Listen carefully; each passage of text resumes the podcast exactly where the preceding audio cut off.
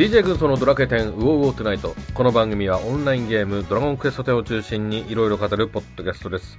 どうもこんばんは、軍曹です。はい、アトムです。はい、どうも、こんばんは、こんばんは、ということで。はい。はい。えーっと、客員レギュラーということで、えーっと、アトムさんはい登場でございますけども、はい。はい。最近なんかありましたか？最近ね、ちょっとね、仕事がなんか忙しくなってきちゃってさ、えなんかもう全然ゲームがえはかどってなくてですね。ドラクエ10はあのもちろんクリアしましたけどね。うん。うん。あの、あれ、アトムさんの繁忙期って決まってるんでしたっけ？それとも、決まってないんでしたっけ、うん、大体決まってるんだけどね。え決まってるんだけど、なんか予想外のことがいろいろ起きて、ええうん、ちょっとなんか忙しいところを手伝ったりとかして、なんかね。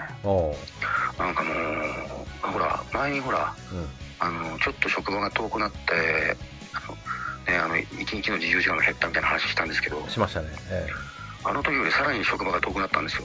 はあ、なるほど。うん、ささあれからさらに30分ぐらい遠くなって、はうん、ほんで、帰りもなんか遅くてね、毎晩。あうんうんうん、で、なんか、これ早く終わんねえかなと思って、なんか来年もっと忙しくなりそうなんだよ、なんか。うん。うーん。うん、やべえなと思って。え、じゃあ、なんですか、その、しその、忙しさの終わりは来年までってうん、だといいなと思ってんだけどね。ああ、なるほど。そう。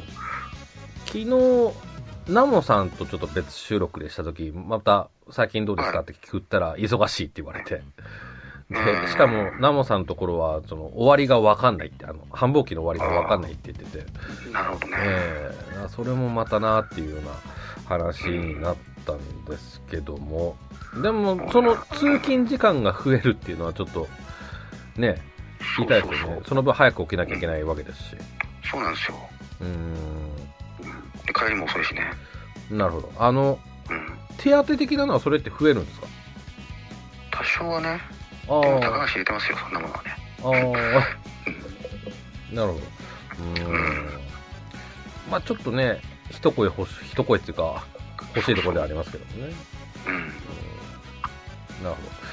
えーっとね、私の方はですね、まあ、いくつかあるんですけども、うん。ね、うん、あの、ちょっと試験勉強が、資格を取る勉強があって、ちょっと忙しくてはい。はい。で、その資格が取れましたと。えーあの、一週間、仕事、超忙しい時に、仕事終わった後に勉強しましてね、あの、と、えツイートで見た。まあ、ツイートではまあ喋ってましたけども、うん。うん。見まして、あのー試験終わって、その場で結すぐ結果がわかる仕組みなんですけど、ああ、そうなんだ。うん。で、まあ、難易度的には、そこまで難しくはないんですが、はい。ただちょっと勉強できた時間が短かったっていうのもあって、うん。ええ詰め込み詰め込みでどうにかっていうね。よくできましたね、一週間で。あーまあ、強いてよかったのは、そのレベルの低さと、あとはその、うん。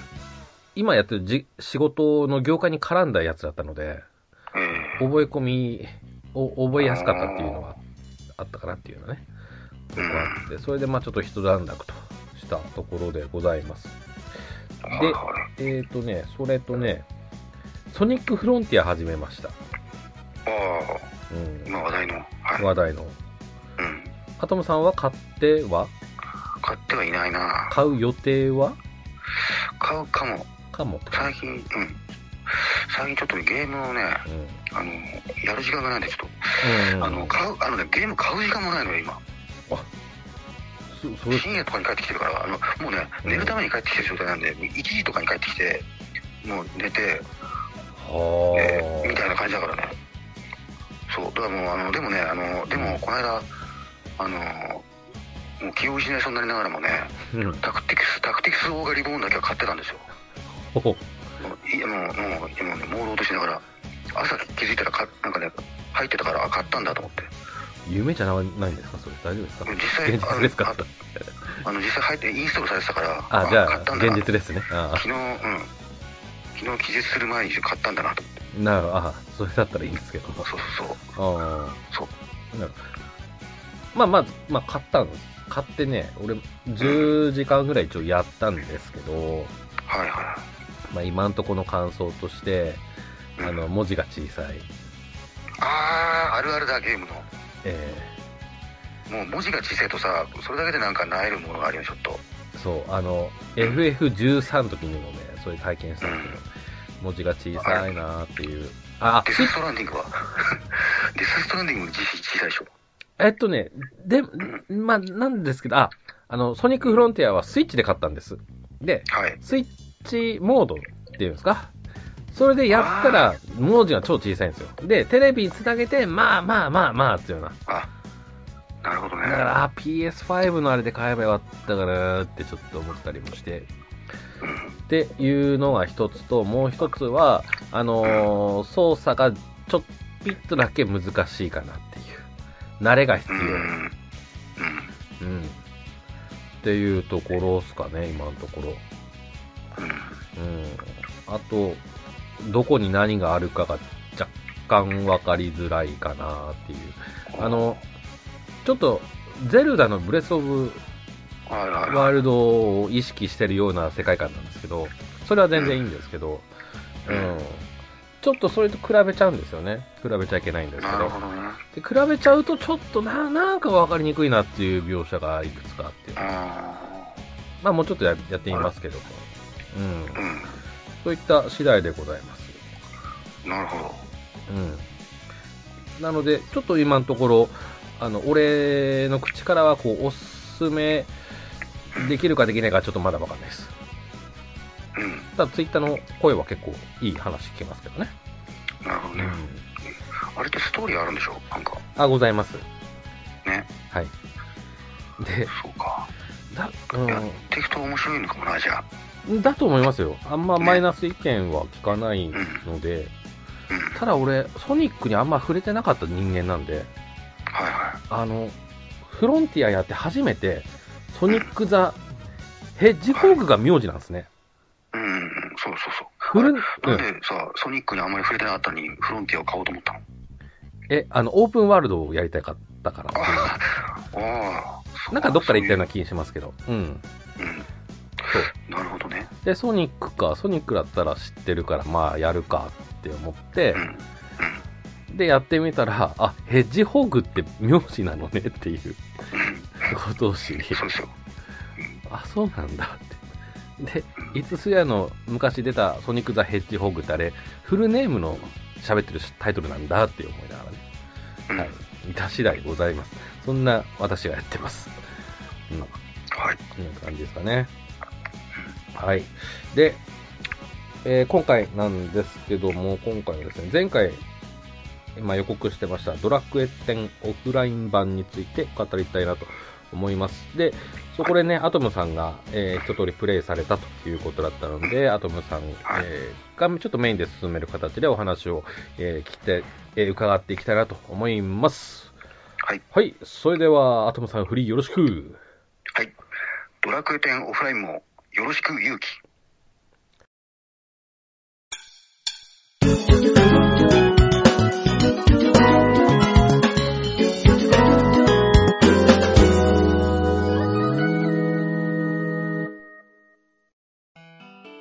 はい、改めまして本編です。よろしくお願いします。お願いします。はい、ということで、まずはですね、ウィキペディアはい。からちょっと参照しながら進めていきたいなと思います。はいはい。はい。ではですね。はい、えーと、じゃあまず概要の方、ちょっと私からちょっと、えーご案内します。まず、えー2021年5月27日、配信番組、ドラゴンクエスト、えー35周年記念特番にて、えー発表されました。はい。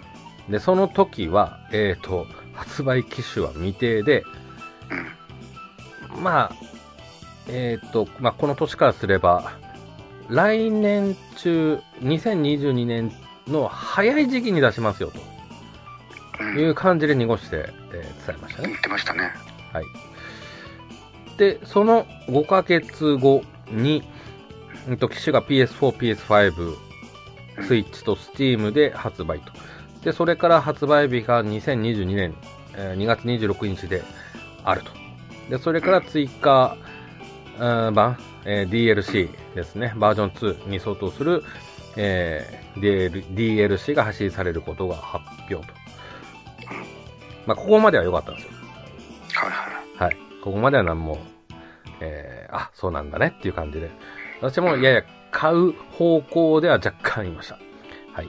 まだ買ってないんだね。はい。そうです。買う予定は？ないです。ないの？ないです。はい。あの、そうか。オンラインが忙しいということと、まあ他にも理由はあるんですけども、はい。そりゃそうだよな、オンラインやってるとな。はいはい。他にもちょっと理由はあるんですけども、はい。はい。で、えー、12月27日に、さらなるクオリティアップのため延期することが発表されました。このフレーズよく出てきますけどね、スクエニさん。はい。で、その後、2022年、えー9月15日に発売が決定され、バージョン2は2023年春に再延期されたということです。はい。まあ、そんなとこですかね。はい。はい。まあ、あとフルボイスですっていうところかフルボイ。ス。はい。えーところでまあ、まずここまででちょっと区切りますか。うん。はいあのーこ、この辺の、まあ、延期関係でね、ちょっと意見が、俺とアトムさんじゃ分かれてしまうんですけども。はいはいはい。うん。え、別れるって？え、あの、延期しょうがないってあいうあれと、ただね、そうは言っても、うん。最近のスクリーンってちょっとスピード感ないなとは思ってるよ。ああ、うん。あのードラクエ関係のタイトルはさ、はい。あのーいろいろほら、スピンオフとかいろいろあるじゃない？スピンオフとか、あとこうやってほら、リメイク、オーライみたいなリメイクとかさ、いろいろあるんだけど、はい。あのー一個、あの一タイトル、一タイトル単位で出すんじゃなくて、はい。割とこう、ドラクエ12を中心にさ、ドラクエ12の情報と一緒になんかバーンと出したがるじゃない？うんうん。ただ、ただ、本当はそうしたいんだろうけど、ドラクエ12が今なんか動きが見えないから、うん。他のも一緒に動けないみたいな感じなのかな？っていう、ちょっと、好意的な解釈かもしれないけど、うん。うんまとめて動かしたいのに、ドラクエ12がこうね、見えないから、ちょっと、他のも一緒に動けないのかなとか思ってるんだけどさ、でも、このオフラインはさ、別にほら、中で作ってるわけじゃないからね、あの、外に、外に出して、ほら、外注でやってるから、あの、俺、この間知ったんですよね。んどこでしたっけ？あの、バンプレストでしたっけ？あの、スク、スパロボ作ってるところでしたよね。確そう、か。あの、前身がね、今 BB スタジオって言うんだけど、ええええええ BB スタジオはね、そその前身がその、となる時代からも含めると、ずっとの、スーパーロボット対戦はい。とかガンダム関係のゲームを作ってきた会社が、はい。えー急にドラクエ10オフラインを、うんうん。どうどういう経緯でそれが決まったのかは全くわからないですけど、うんうんうんううん。んそう、まずその、まあ、実績ある会社が外注として作ってると、まあ、それは全然いいんですけど、うんうん。まあ、ちょっと延期はなっていうのは、さすがに。ちょっと時間かかってるなっていう感じがする。あの、あと、追加コンテンツもね、ええ。あの、最初の出してから間がちょっと空きすぎてる感じするね。あそのうですよこういうね。追加はね、あの、話の続きでしょ？はい。間空けちゃダメなんですよ、こういうの。うん長くて2ヶ月ですよ、こんなもん。うーん。ですからあんま、り間空いてるとね、人は前やってたことを忘れてしまうんですね。うんうんうんそうするとね、もう冷えちゃうんだよ、そのゲーム熱が。うん。うんうんうんうん。そう、ちょっともったいないなと思って。まあ確かに大変なのはね、わかるけどさ、うんちょっとドラクエ10オフラインに関してはちょっともたついてる感じがするね。うん。うん。まあ、なので、いいところを、まあ、クリスマス前には出すべきだろうというところでしょうか。本当はね、うんねそう、年内にバージョン1、バージョン2ぐらいはバンバンと。2ヶ月ということだと、そういうことですよね、大体。うん。うんそう。とか、まあ、今頃とかね。うんそうそうそうそう。うんそうですよ。まあ、ちょっとね、ものづくり大変っていうのはわかるんですけども、まあ、出来上がる目処と見積もりとかは、うん。立てれるん、た、ね、立てることできるでしょうってちょっと思ったりもしますけどもね。うん。いうことで、ちなみにこのバージョン2も、アトムさんとしては買うよ、買う予定はあります買います買います。ね。うんうん。あのーバージョン1やってみて、はいまあ、まあ細かい不安はいろいろあっても、やっぱりちゃんとドラクエしてるんで、うん。あのーゲームとしてはちゃんと楽しめるんですよ。うん。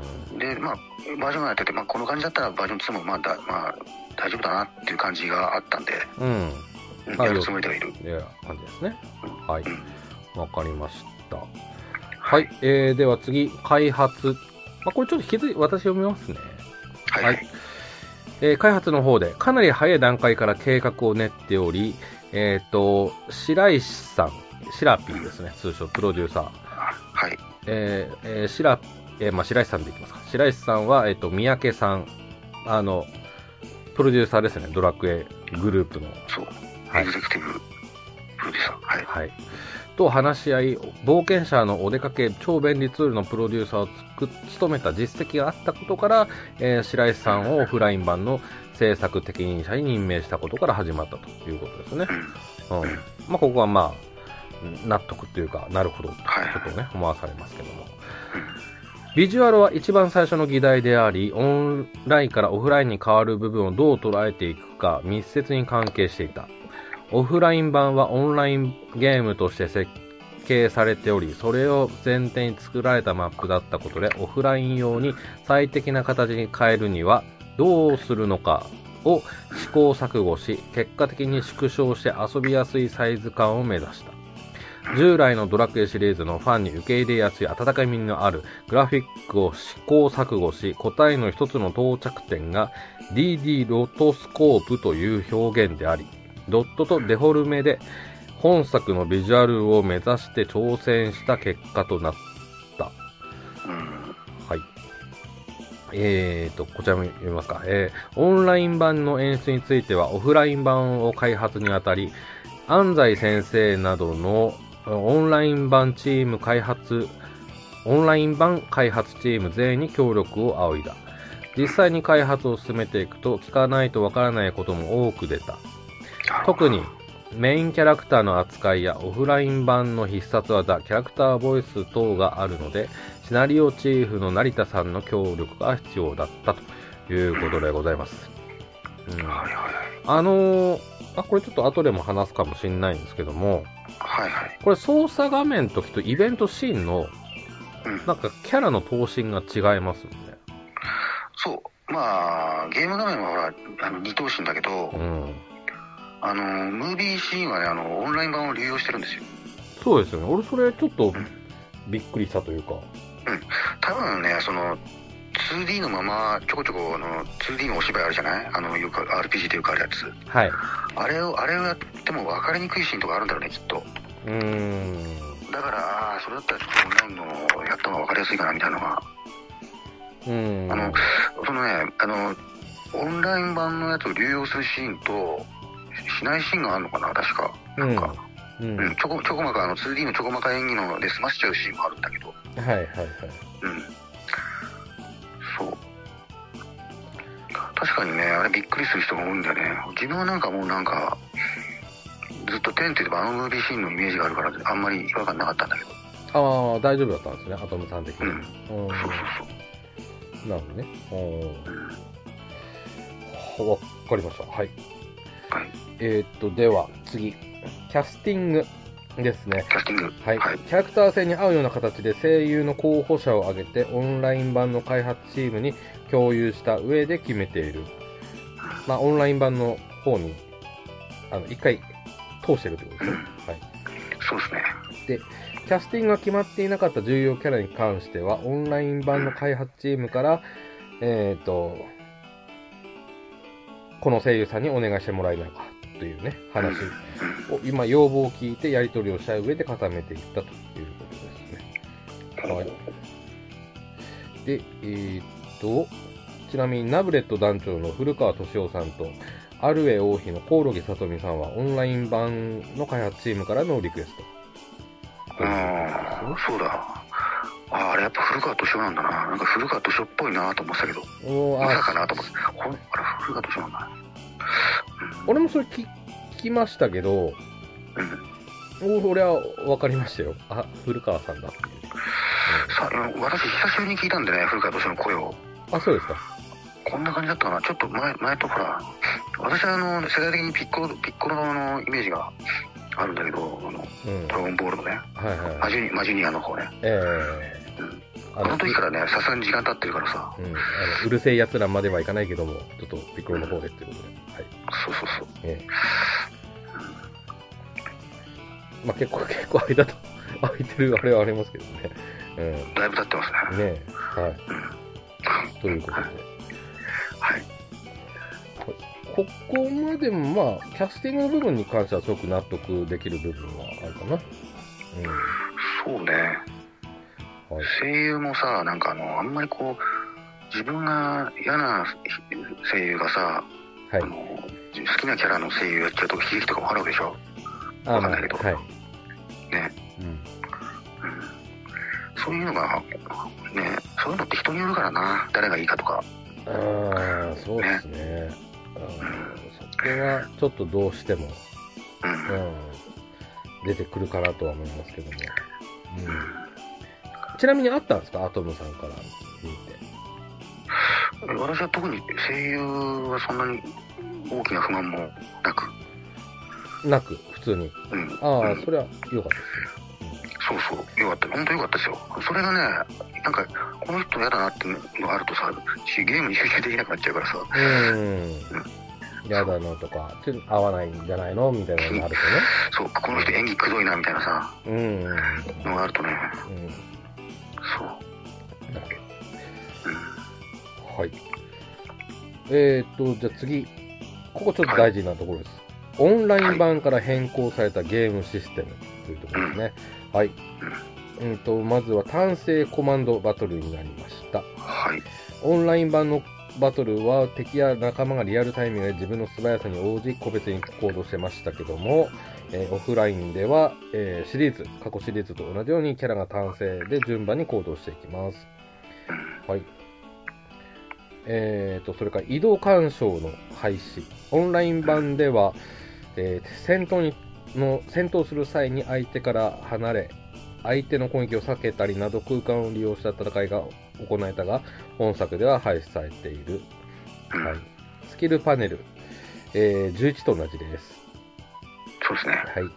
えー不思議な火事、えー11と同じです。そうですね。はい。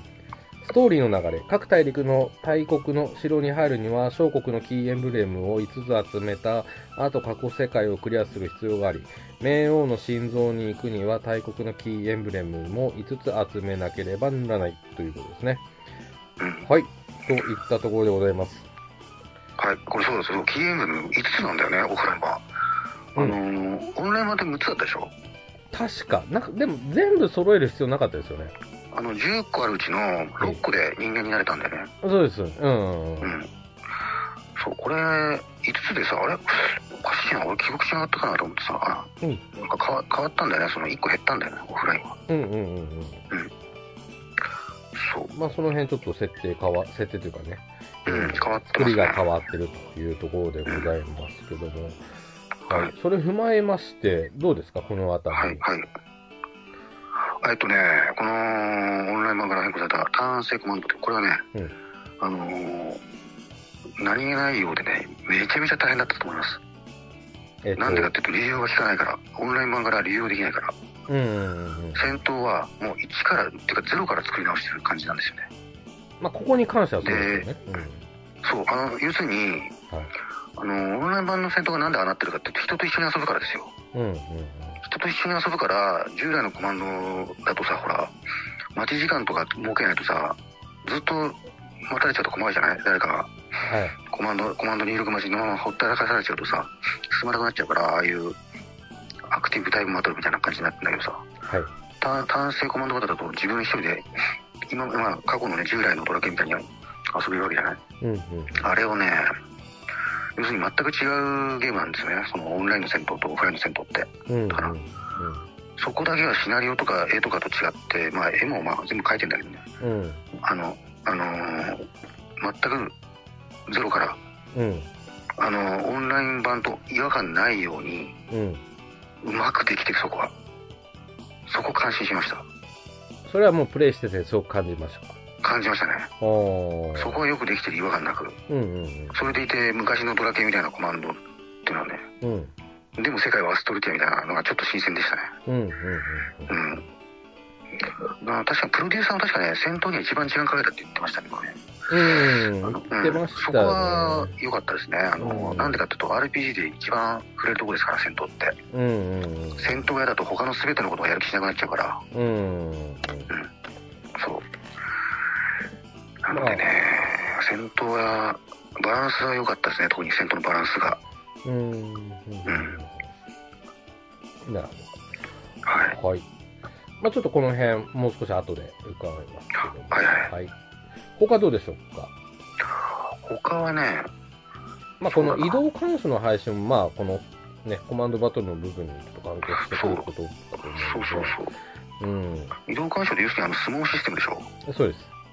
うん。そのとか相撲し、うんで。すね。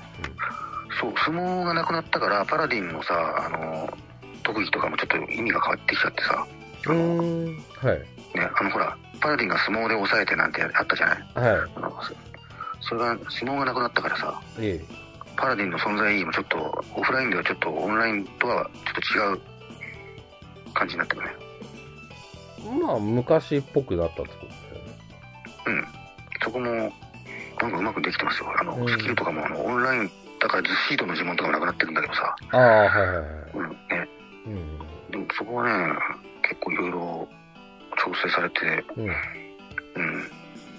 もうあの、リメイクっていうかもう全く、ガラッと違うものを作り直してるんだけど、それも違和感なく作り直してるからね。うん。そこに関しては本当見事。うん。うん、そのね、グラフィックとかそういうのとかより目立たないんだけど、一番重要なとこだから、うん。うん。うん。そう。そこをやってくれてるのは、よかったなと思って。うん。なるほど。うん。うん。はい。はい。えー、っと、ではもう一つ、DD ロットスコープについてなですね。なんなんですかね、これ。あロー なんなん、なんなんですか、これ。な番組内でもなんかどっかでまあ紹介はされてはいたんですけども、えー、とこちらによりますと、本作のマップ、キャラクターなどの見た目のオンライン版からの変更は、オンライン版を想定して開発された世界やマップを本作に適したスケールに合わせることによによるもので、そのためにキャラクターをデフォルメ化したり、マップなどの環境は 3D 化しながらドット絵のテクスチャーが表現されている。これらの技法をドットとデフォルメの頭文字の DD とアニメーションを制作する手法であるロトスコープを組み合わせ、DD ロトスコープと呼び、本作はこの DD ロトスコープで開発していると明かされたということですね。まあでもあれだな、これは、あのーオクトバストラベラーのさ、はい。あのー HG2D ほどはい。他のゲームに流用されるようなものじゃないな、これは。うーん。うんうん。あんまりね、あの、パッとしないんだよね、あの、グラフィック、あの、オフラインのグラフィックって。あー。うん。そこはちょっと不満かなという。うん。うん。ちょっとね、荒いんだよね、絵が。えうん。ー。まあ、おーっていう、なんか、おー、これが DD ロトスコープか、みたいな驚きがない。あー。ただちっちゃくなっただけだな、みたいな感じの。ただ、うんほら、ゲームが面白いから遊べるからさ。うん。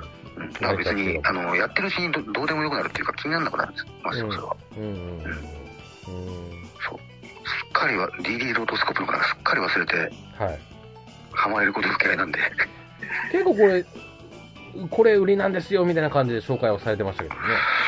うーん。売り、うん売りな、売りってことにしたいんだろうけど、売りになってないと思うけどね、そこに関しては。うん。うん。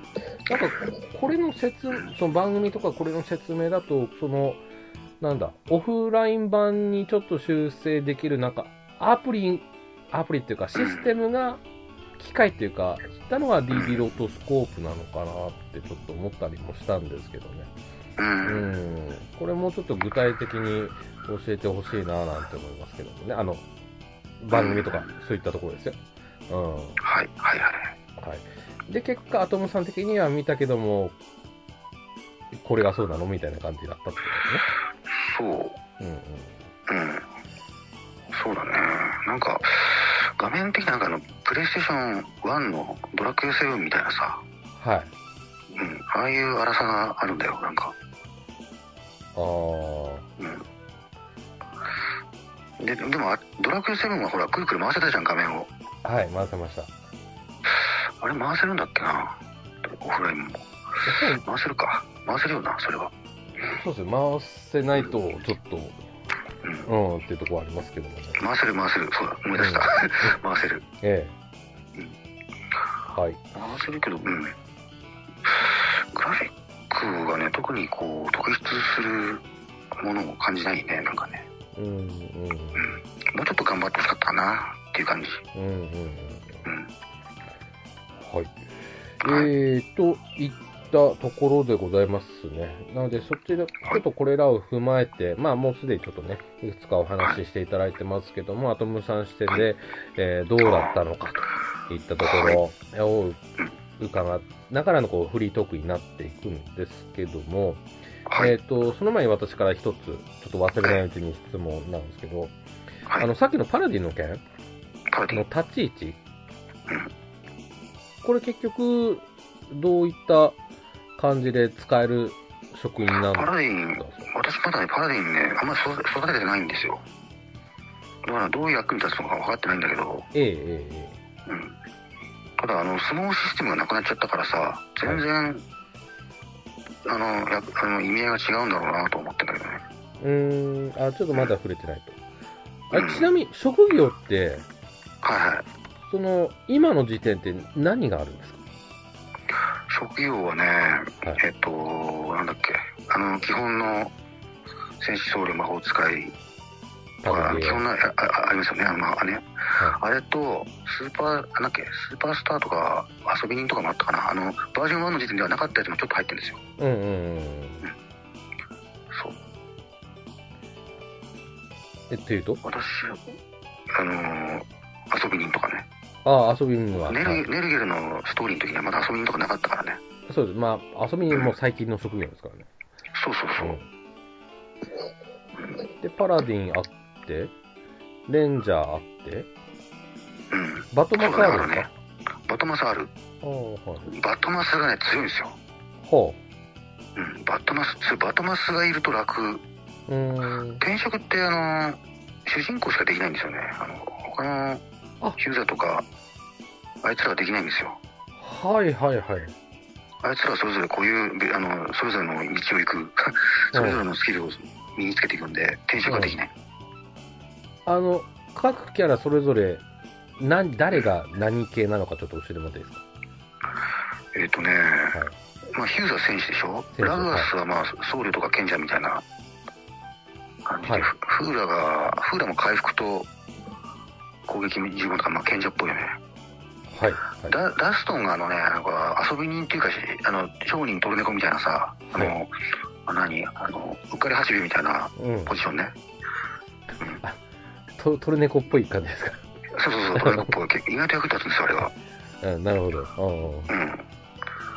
あと誰がいたっけ？あれ、ま、眉でしたっけ？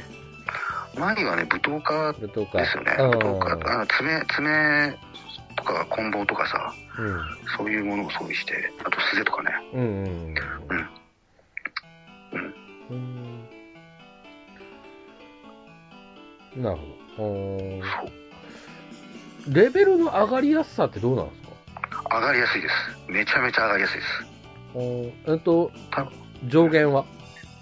上限70。70。はいはいはい。うん。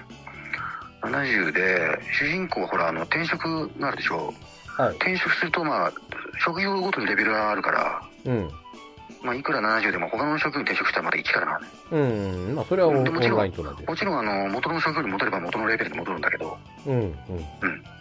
あのーだから主人公はさ、職業の数だけレベル、あのそ育てる伸びしろがあるんだけど、うん。うん。ヒューザとかさ、マユたちはさ、70になっちゃうとそれっきりなのよ。はい。だから、主人公はいろいろ修行してる間にさ、みんな育ちきっちゃうんだよね。あー、そそれがさ、なんか、戦ってると帰って損した気分になってさ、あれ。けど、上がり具合は、レベルの上がり具合はみんな。めちゃめちゃ早いです。へーうん。ただね、ただ、それが、早すぎるつまんないっていうんじゃなくて、えあのー今の時代に合ってると思う。ー、ほう。うん。そこはね、よく、戦闘のね、バランス関係は非常によくできてるんですよ。あーうん。なんか嫌気がささないぐらいのところでちょうど上がるし、うんうんうん。うん。そう。なんかね、あの辺は、今回って堀江じゃ直接はタッチしてないんですよ。うんうん。ただ、はい。ただ、うん。なので、他の人がやってるんでしょうけどね、うん。あの、ああの、バランスの取り方はすごくうまいです。うんうんうん。うん。まあそこいいところですよね。いいとこですね。あの、い一番肝心なとこなんで、そこ。うん。うん。そこさえ良ければ他がダメでもまあ遊べるんですよ。うん。うん。ちゃんとそれがコマンドバトルのドラクエとしてちゃんとなってるんでね。うん。うん。そこですね。はい。そこが、うん。そこが本当にいい。うんうんうん。えー、じゃあ、他、何か？うん。あ、そうですね。うんあのーそうなんですね。あのードラクエとしても決して最高とは思わないんだけど、ええそういうね、なんか中毒性、ドラクエ特有の中毒性？はい。あのー例えばモンスターをさ、意味もなく延々と狩り続けてみたりとかさ、つい やっちゃうじゃん、そういうの。えそういうなんかゲームとして癖になる感じがね、あるからね。まあいいんでね。で、まあ、で、でね、今回って、あのー最近はね、ちょっと落ち着いて、発売からもう2ヶ月た経とうとしていて、はい。最近はちょっと落ち着いてきたけど、あの、発売当初ね、あの、批判の声がすごかったんですよね。あの、グラフィックがちょっと地味だったから。うんうんうん。で、あの、まさに賛否両論って感じだったね。さいで、不満の声についても、ゲームの中身そのものに文句があるというよりは、はい。むしろ、むしろ作り方、オフライン版を、こういう作り方にしないでほしかったな、みたいな。うん。ね、あの、キャラクターの投資が下げられてしまったり、うんうんうん。あと、ドラクエの新作としてはグラフィックが、もう、もう一つ垢抜けないなとかね、どっちかというとそういう、ゲームのルックスの方に不満の声が集まってるかなという感じだったんですよね。で、うん。昔はね、昔、あの、ゲームは見た目じゃない、中身があればいいんだ、みたいな考え方が結構主流だったんですけど、はい。今の時代ってね、このゲームの中身と見た目、両方が沿ってないと勝負にならない時代なんですよね。うんうんあの、ゲームはね、中身が重要なことはもちろん今後も変わらないでしょうけど、うん。はい。それだけで歓迎されるような時代ではもう、もはやないわけですよね。うん。なのでね、こ僕はずっとさ、もやもやしてもあえてこう、愛するドラクエだから、あえて言わせてもらいますとね、このね、天下のドラクエともあろうものがね、うん。今この時代だよ。うん。この時代に、ね、中身でも見た目でもファンを納得させなくては勝てない、この厳しい時代に、うん。グラフィックちょっと多めに見てほしいんですけど、みたいなね、うん。やれば面白いですから、みたいな、勘弁してね、みたいな、うん。そういうね、中途半端な作品を出すんじゃないよと、私は言いたいよね。うん。うん。あの、賛否両論にもね、いろいろあってですね、はい。何か高い志を持って新しいことにチャレンジして、うん。その結果、賛否両論ならまだかっこいいんですよ。うん。うんで。もね、クオリティが中途半端だから、うんとかね、そういうレベルの賛否両論をね、ドラクエのナンバリングでや引き起こしてほしくなかったんですよね。うん。うん。うん、だからそのね、見た目はちょっとしょぼいけど、でもやれば面白いからみたいなね、エクスキューズ付きの。ものっていうのは、まだね、中堅タイトル未満の。弱小タイトルにだってできることなん。ですよ。それがまあ、一昔前までだったり、ね。わざわざドラクエの IP を持ち出してきてやることがそれなのかなっていう、うん。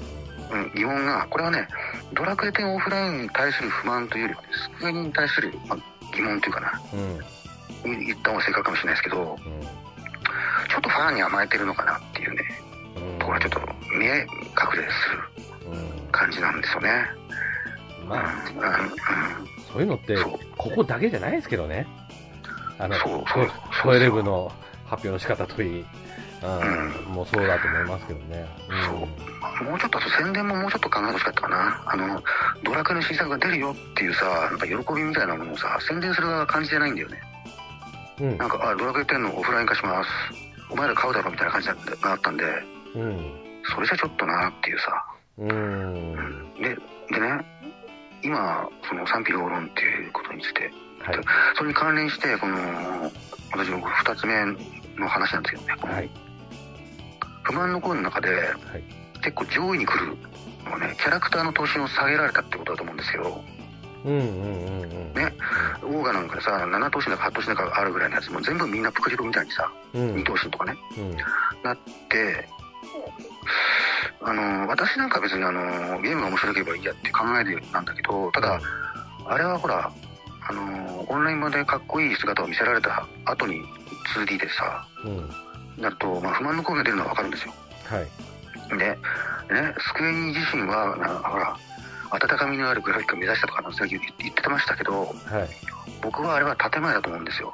うんうんうん。ですね、本音をね、スクエニが自分から言うことはまずないでしょうから、うん。うんうんうん。こっから先は僕の推測の話になるんですけどね。はい。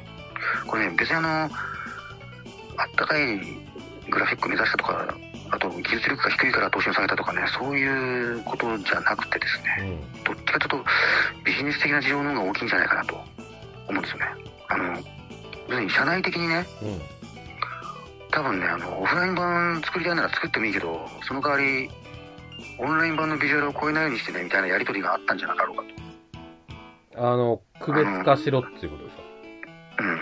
あオンライン版を超えないようにねっていうのがあるんじゃないかなと思うんですよね。なぜかっていうとですよ、えオンライン版っていうのは、ね、オンライン版はスクエニとしてもこれから先もずっと売っていかなくてはいけない看板商品ですよね。えうんうん。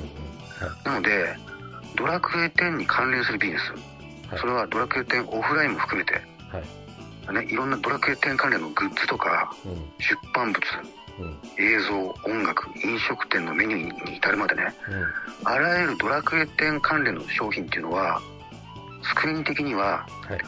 あくまでもドラクエ10オンラインを頂点とするうん。ピラミッドにこう綺麗に収まっていなくてはいけないと。うん。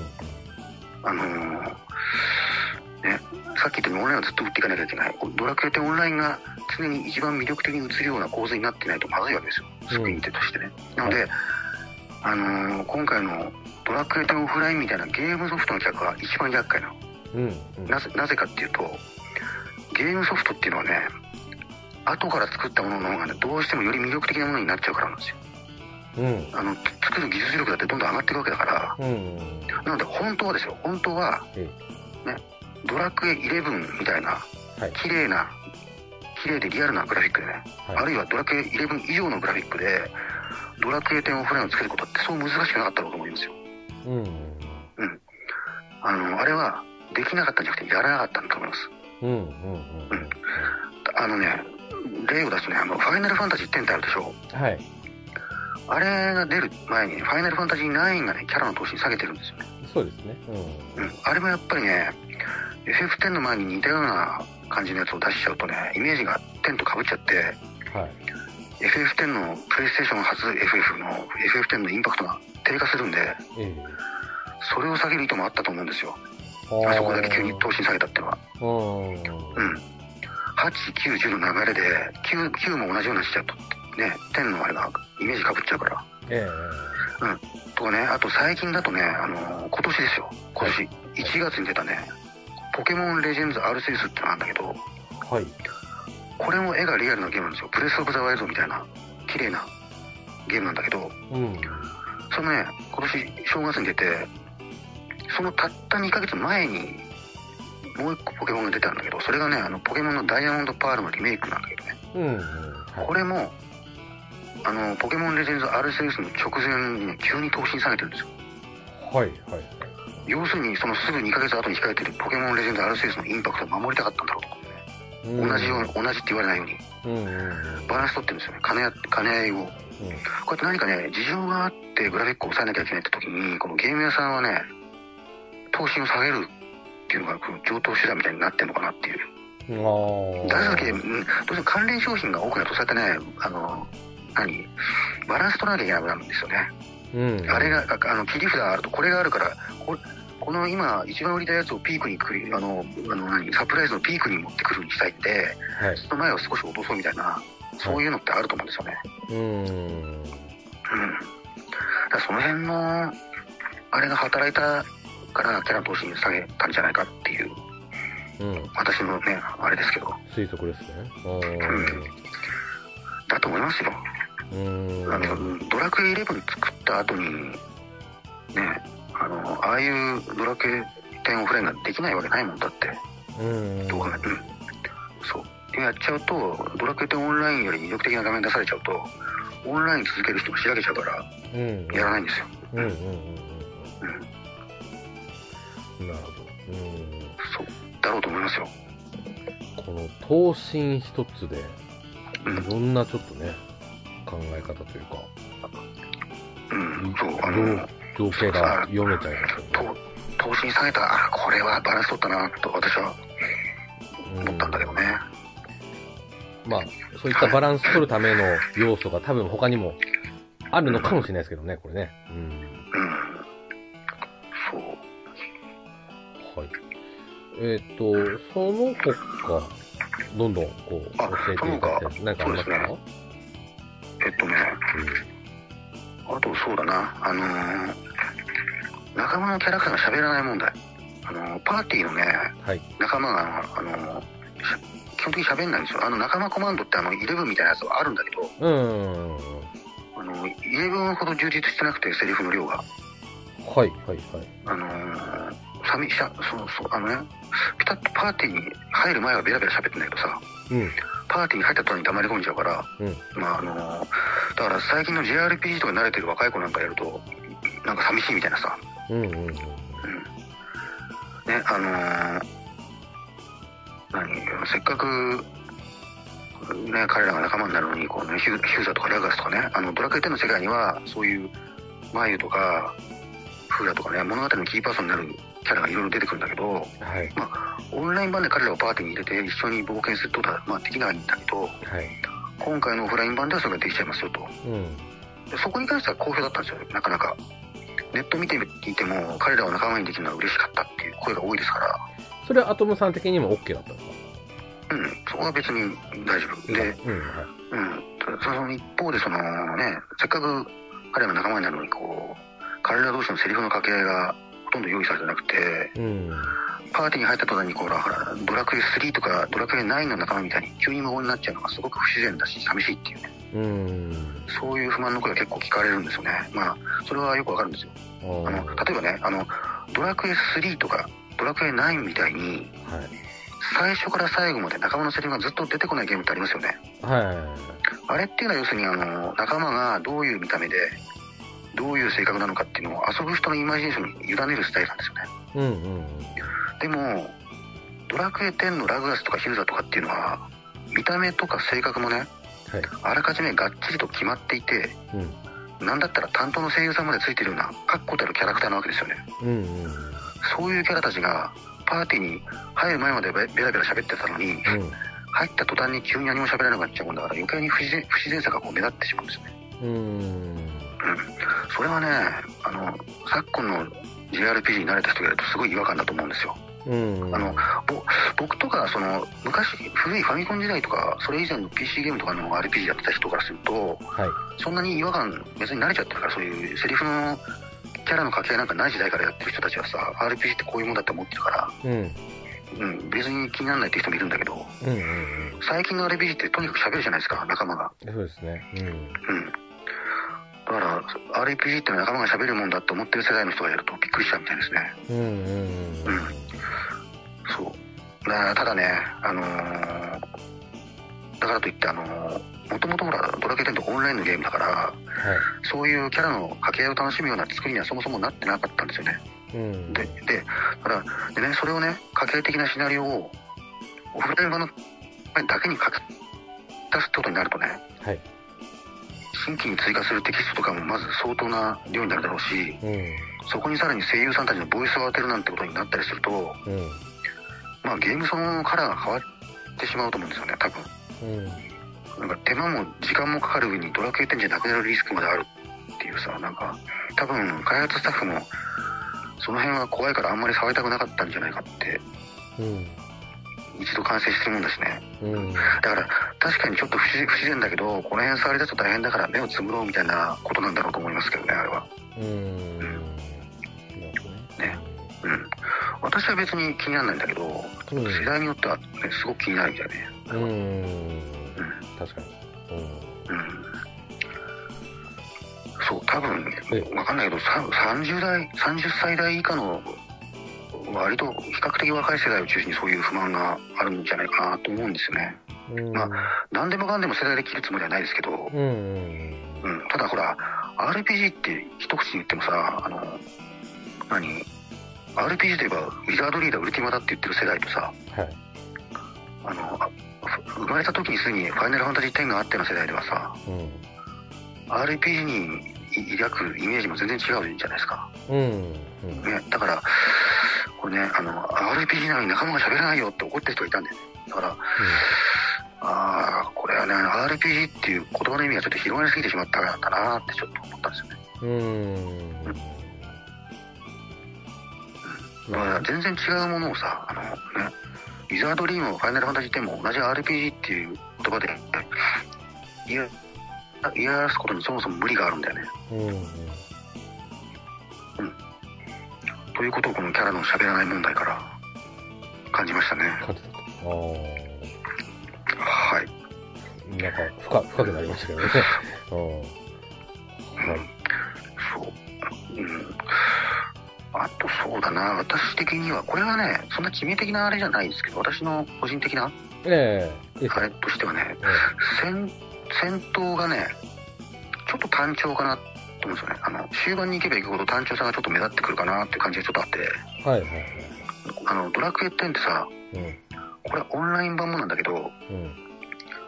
戦闘で敵敵が出てくる数が大体2匹とか3匹とか、うん。多くて 4, 4匹みたいな感じですよね。はい。それが単調さの原因なんだけどね。えただね、あのそれはオンライン版ではそんなに気にならないんですよ。えうんうんオンライン版ってそんなにあの昔のドラケみたいに雑魚敵とのバトルを延々と繰り返すみたいなゲームじゃないでしょ。うん。まあそこまでは。はあの、レベルを上げたいんだったらどっか経験経験値の美味しい場所行って、ドーンと上げちゃ上げちゃうじゃないですか、一気に。い。うん。あの、うんそういうゲーム性だからあれは。うん。なので、雑魚戦はあんまりやらないので、うん敵の数だのなんだろうが、別にそこまで問題にはならないんですよね、オンライン版は。うんうん。ただ、オフライン版はね、敵の数が少ないのそのままなのに、うん。昔のドラケみたいにこう、雑魚敵と延々と戦うゲーム性になってるんで、そこで単調さんちょっと目についてくるんですよね。うん。うん。僕は気になるけどね、ただ気にならない人は全然気にならないみたいなんで、あの、なんだかとバランスがいいからね。さっきも言ったように。あのー、バランスがいいから、あのー、か、あのー、だから気持ちよく遊べてスイスイハマっちゃうっていうのはあるんですね。あの、誤解のないように、これ言っておきたいんですけど、はい。敵の出てくる数が少ないっていうことと、い戦闘のバランスがいいか悪いかは別の問題なんですよね。うんうん。例えば、ドラクエ1、あのはい初代ドラクエね。はい。あれは戦闘には敵が1匹しか出てこないけど、うん。でもバランスはめちゃめちゃいいんですよ。うん。うん。ね。それと同じで、まあ、オフライン版も敵が少なくても、はい。バランスのものがかなり磨き、磨き込まれていて、はい。それそれが気持ちいいからずっと遊べちゃうんですよね。うんうんだからね、今回いろんな開発スタッフ関わってるでしょうけど、戦闘のデータ作った人は、私は MVP をあげたい。うん。うんうん。うん。あれ1からあれ作ったのすごいですよ。おー。うんあれのおかげで、なんとかこう、ドラクエとして面目を保ててるうんかなって感じもある。うん。うんうんすごいと思います、あれは。うんうんうん。そう、堀裕二はやってないんだよね。あれは、要するにあの、テストプレイして意見聞くぐらいのことはしただろうけど、うん。直接タッチしない。しかも、ドラクエ10の開発スタッフじゃない人が作ってるね、はい。中で、ね、手探りでさ、その、安西さんとかに話聞きに行ったりさ、そういうことしながら作るのは本当大変だと思うけど、あれはうまく作ってますよ、戦闘は。うん。うん。まあ、あの、オフライン版でもレベル一気に上げる方法はあるんだけど、はい一応、一応あるんだけどね、はオフラインでそれをやっちゃうとね、本当にただそこでゲームが終わっちゃうだけなんで、いうん個人的にはあまりお勧めできない。あの、オンライン版はさ、レベル上げ切ってから友達と一緒に遊ぶとかあるじゃないですか。はいでもオフライン版はレベル上げ切っちゃうとそこで本当に終わっちゃうだけなんで、うんレベルにパワーレベリングしてもしょうがないなっていうのがあるんですよね。うんうん。そう。っていう感じですかね。はいうん。そうですねうんうん。ということでじゃあちょっと私からちょっと細かいというかちょっと簡単な質問というか、はいちょっと確認というかなんですけども、これちょっとあの3パターンバージョンありましたけどもあの通常版、デラックス版、超デラックス版。これでよかったね、あの、クソ高いやつね。高すぎるだろっていうさ、うーん。なんだあの値段はみたいなさ、4000円ぐらいにしてくれよって思うよな、まあ、リメイク版っすからね。うん、安くしてく4800れ円とかでもさ、いいんじゃない？うん。ちなみに、えー超デラックス版が15,730円ということでございます。で、えっ、と、あとは、デラックス版で12,980円。まあ、13,000円ですね。はい。で、で通常版で8,580円と。新作一本っていうね。でね、あの、その値段がさ、え中古、中古屋さん、中古ソフト屋さんでさ、今7000円ぐらいなのね。全然値段下がってないの。ーえ発売から2ヶ月経ってまだまだ7000円以下なんですよ。ーはい。ってことは手放したくない人がまあまだいるってことだよね、まあ当然。うーん。うん、あの、明らかにダメで全然遊べないゲームはすぐ値が下がり、崩れますからね。そうですね。うん。それはやっぱりね、あの、戦いがやっぱちゃんとしてるから、ゲームとして。うん。うん。そう。うことで。あの戦い作ったプランナーは偉い。うん。そこをちょっとそこ大、そこ大絶賛ですよ。大事さんと。うん。だあの、表に名前が出てない人なんですよ。あの、はオフラインで名前出てるのって白石プロデューサーだけですから、あ、白、白井、白井さん白石さん。白石さん。し白石さんだよね。うん。白石さんだけだから、ディレクターの名前も出てないし、うん。うん。プランナーとかもメディアには露出はしてないんだよね。うん。だからどこかの顔もわからない人が作ってんだけど、あれは大したもんだなと。うん。いうことですね。はい。はい。わかりました。じゃあ、えー、このままエンディングに行きたいなと思うんですけども、えっ、と、先ほどもご案内しましたが、来年の春には、えーバージョン2の DLC が出るということですね。はい。で、もしかしたら、なんかその辺のタイミングでバージョン3が出るのかどうかっていうのはわかるかもしれないですね。そうね。もしかすれば。うん。うん私は続けてほしいけどね。うん、まあそうですよね。こういう流れで来てる、来てますからね。うん。その際はもうちょっとね、安くしてくれればなとも思ったりもしますけど値段が高いよな。うん。いうことですかね。でね、はいそれから私として思うのが、はい。あの、関係ないようで関係ある話、はいやっ。ぱね、12の情報とか、もうそろそろ出してほしいって。いや遅れてますよね。うん、あと、まあ、そういう、まあ、発表関係ですよね。まあ、あの一番困るのが、いや、オフライン版が出たの、ドラクエ10出たから、発売はそこから4年後でもいいでしょっていう考えを机に持ってほしくないなっていう。ああ、それはないと思いますよ。ですかね。うん、そうだと思うんですけど。うん。あのー、それだったら、あのー、もしそういう考えでいるんだったら、えあのー、ドラクエ10オフラインをもっとあの、11よりすごいグラフィックにしてくるはず。え。ああ、はそれをしないんだからあ。、うん。あのー、うん。そう。だから、その、そのグラフィックに関しては12を、ね、12をた立てるためにもあんまりこう、オフラインをすごくするわけにいかないみたいなさ、またそこで調節が、調節が、うん。そういう力学が働くんですね。なるほど。ああ。まあ、うん、しかし、しかしさ、あの、ええ机に、最近おかしいなと思って、あの、うんとにかくソフトの発売が延期延期でさ、あの、大の大冒険のアクション RPG、あれも遅れに遅れてるじゃないですか。ィ。そうですね。アニメ終わっちゃったじゃないですか。終わりましたね。はい。大失態ですよね。そうですね。あれ、あれ放映中に出さなきゃさ、うん。うん。ユーザーのからなんか絵が不評で作り直してみたいなさ、ええ何してんのよみたいな、ユーザーから言われるまでそれ気がつかないわけみたいなのがあるじゃないですか。ね理由が本当そうですね。あの、え。ねえ、だって、絵が重要でしょだったらアニメの、あ漫画のゲームなんだからさ、うん、最初からハイクオリティそこ目指すだろうってね。ね結え。い局、うん。なんすかあれ？あの、えっ、と、ゲームのあれが分かったぐらいですか ?PS5 だって分かったぐらいでしたっけ？あれって。今のところ。ああ。何が分かったんですか？あれって。大の大冒険。はい。あれって PS5 なの？あれだったから、今ちょっと調べますけども。うん。そうか。いや、違う可能性があります。ちょっと待ってくださいね。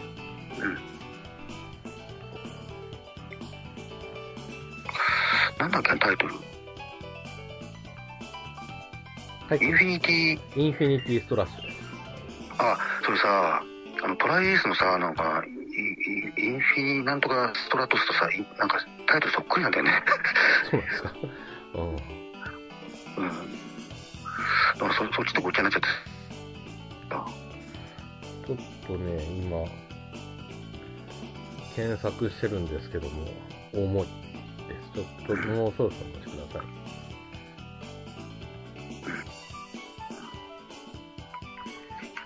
あ、はい。うんと、今のところ分かっているのがアクション RPG であるということと、対応機種がプレステ5、プレステ4、えースイッチ、スチーム。まあ、この辺、オフライン版と同じですね。で、プレイ人数は1人、発売日未定ということになっております。うん。どうぞ、どうぞの見て。ええかしかもかっこいいゴロロゴで書いてますよ。ええ、え世界同時発売、発売日未定みたいな。そこでどやられてもっていうさ。うーん。うん、あとは何あのほらあのあドラクエ3の HD2D リメイク、ええこれもさ発表発表が全部経ってるじゃないあのー去年のやつで作りますって言ったぐらいですね。リメイクだからさ、えまあまあでも最近のゲーム1年じゃできないのかな。でもかなりまあ情報を出せるぐらいの作り込みはもうできてると思うけどえうん。完成はしてなかったとしてもね。うん。本当だったら情報を出せるぐらいにはできてるはずなんだけどさ。うん。うん。やっぱりあのドラクエ12と一緒になんか情報も動かしたいから止まってんのかなっていう。まあ、本当は出せるんだけど。そうかもしれないですね。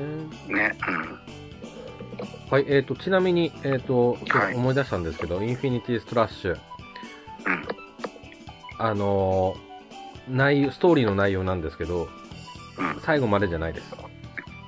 うん。祈願上前だったかな？なんか、その辺まで。なんかそんなこと聞いたね。ええ。まあそこでも歯ですよね。うん。うそうだよね。ん。いうことなんで、俺、これ、もしかしてこれ、消えるんじゃないかなともちょっと思ったりもします。え消えるとは？え、作るのやめますって。え発売中止？中止？なんじゃない？最悪。タイミングも逃すわ。なんだ、うんね。その、ゲームのあれも。ね、まあ、いくつか発表されてるとはいえ、うん。結構見えない部分もあるし。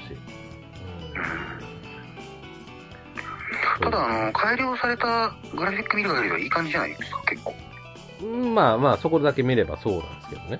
ねううんん。だから多少遅れたとしてもまああのいい感じにできていればまあねあのい面白いゲームにはなるなるんじゃないかなと思ってんだけどねうん。まあ、とはいえ、いつ出るのという話で、もうクリスマスも近いんで、まず、まあ完全に今年はないですし、うん。で、まあ春先とかであれば、もうそろそろ、まあ発表あってもいいとは思うんですけども、うんうん。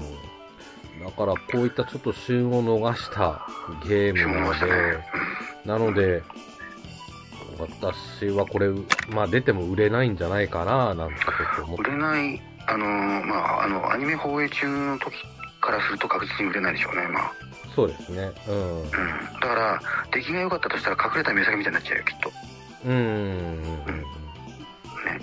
その可能性はありますね。うんうん。といったところで、なんでインフィニティストラッシュの話になったなったんでしたっけ？あ、そうそうそう。最近仕事が遅いって遅い、うん。大丈夫かっていうところですよね。うん。なので、えっ、と、話を戻すと、えっ、と、12。うん。はい12早くなんとかせっていうところですね。そうそうなんですようん。だからもう、5年経ったわけですよ、今年で。あの、11からね。で、今まそんな経ちますかねえ5年かえ、5年経っもう出てないと出出てないとおかしいうん。で、大体5年、んそうそう。今までこう離れてても間隔5年だったんですけど、うんその最長を更新したんですね。うん。まあ、最近までのハンターハンターと同じですよ。ええいうことで。なるほどうね。うん。だから、まあちょっと初、ね、前作との発売が5年以上っていうのはもうここで確定したわけで。まあ、なまあ、まあ、いわゆる難産なんだろうな、きっと。うんまあ、そうですね。難産、うん。なんか、あともしかしたら、なんか想定外のことが起きて、何かを仕切り直してるとか、ああ。もうすぐ、だって、もうさ、自信満々で出せるんだったら、もうファミ通とかにすぐ情報出るでしょ。ファミ通、ファミ,、まあ、ファミ通に限らずだけどさ、うんネットとかにもさ、う情報出るでしょ、ドヤ顔で。ん。うん。それがないわけだからさ、出せ情報出せる情報って大体ないんだな、きっと。うん。うん。もうちょっとね、こういったトリプル A タイトルっていうんですか？に対してね、もう少しうん。熱く手をかけてほしいななんて思いますけどもね。うん。いうことで、まあ、この辺はちょっと、うちら我々としてはもう待つしかないの一言でしか本当そうですよ。ね、うんないので、ちょっと、まあ、その間、健康に気をつけて過ごすぐらいですよ、私、我々にできるのは。本当そうですね。うん。あの、うん。あの、健康じゃないとドラクエ出ても遊べないですから。えうん。えまあ、生きてこそですよね。そうう。ん夜更かしをほどほどにして、はい。あの、納豆などのネバネバ食品を食べたりしてね、はい。うん。そして過ごしていかないといけないわけなんですよね。そこですね。最後、健康に着、ね、健康でちょっと待ってましょうというところですね。うん。そうですよ。なりましたけども。はい。はいといった、えっ、とこ、ちょっとね、意外な着地で終わりましたけども。はい。ということで、えーじゃあ最後はですね、ちょっと次回予告をしようかなと思います。とね、はいえっ、と、本当は次がですね、私とリンマオさんであの、大の大冒険、それこそ終わったので、はいはい。ええで、彼女、大の大冒険初めて見たっていううん。あれだったので、ちょっと、あの、彼女がまあいろいろな話を聞きたいなっていう回を、ちょっと最初それやる予定だったんですけど、その前にですね、11月15日に DQ10TV があるということで。うん。それについてちょっと私一人で、まあちょっと内容にもよるんですけども、うーんとお話ししようかななんて考えております。多分なんか久々ですかね、DQ10TV。そうかも。アトムさんって追ってます ?DQ10TV。あの、いつやってるかは見てるけど、あ、今日やるんだとか。うん。ただね、あの、ストーリーに関することとかさ、バージョン5とか6の話はさ、まだややってないから、事前にあんまり、ほら、バージョンまだ5の途中だもんね、今。うん。うんうん。だから、バージョン6の情報があんまり見たくないっていうさ。あの、特に、あれですよね、あの、PV が結構ストーリーガッチガチに話入ってますからね。なんかい、いきなりネタバレとか怖いからさ、なんうん。か、それ確かに、なんか、うん、キるラッとでもたまに見るけど、なんか、うわ、楽しそうだなって思って見てる。と。うん。うん、一瞬画面が見えたりするわ、なんか楽しそうみたいな。うんうん。早くあっちへ行きたいみたいなさ。バージョン5暗いからさ、早く明るい世界行きたいなっていうのがあってね。急ぎましょう。うんね。はい。そうね、そうなんですよ。うん。えー、で、えーちなみに内容、番組の内容としましては、プチ情報コーナーとか、あと提案広場に生アンサーとか、今、海底探索ガテリア号がやってますので、それについての、うん。えー、と放送内容になってますね。うん。なので、ちょっと、まあ、特にプ、うちのウオウオの方ではプチ情報コーナーと提案広場に生アンサー、この辺ちょっと、えーいじっていきたいなと思います。はいはい。はい。ということで、今回はこの辺でお別れでございます。またお会いしましょう。では、さよなら。さよなら。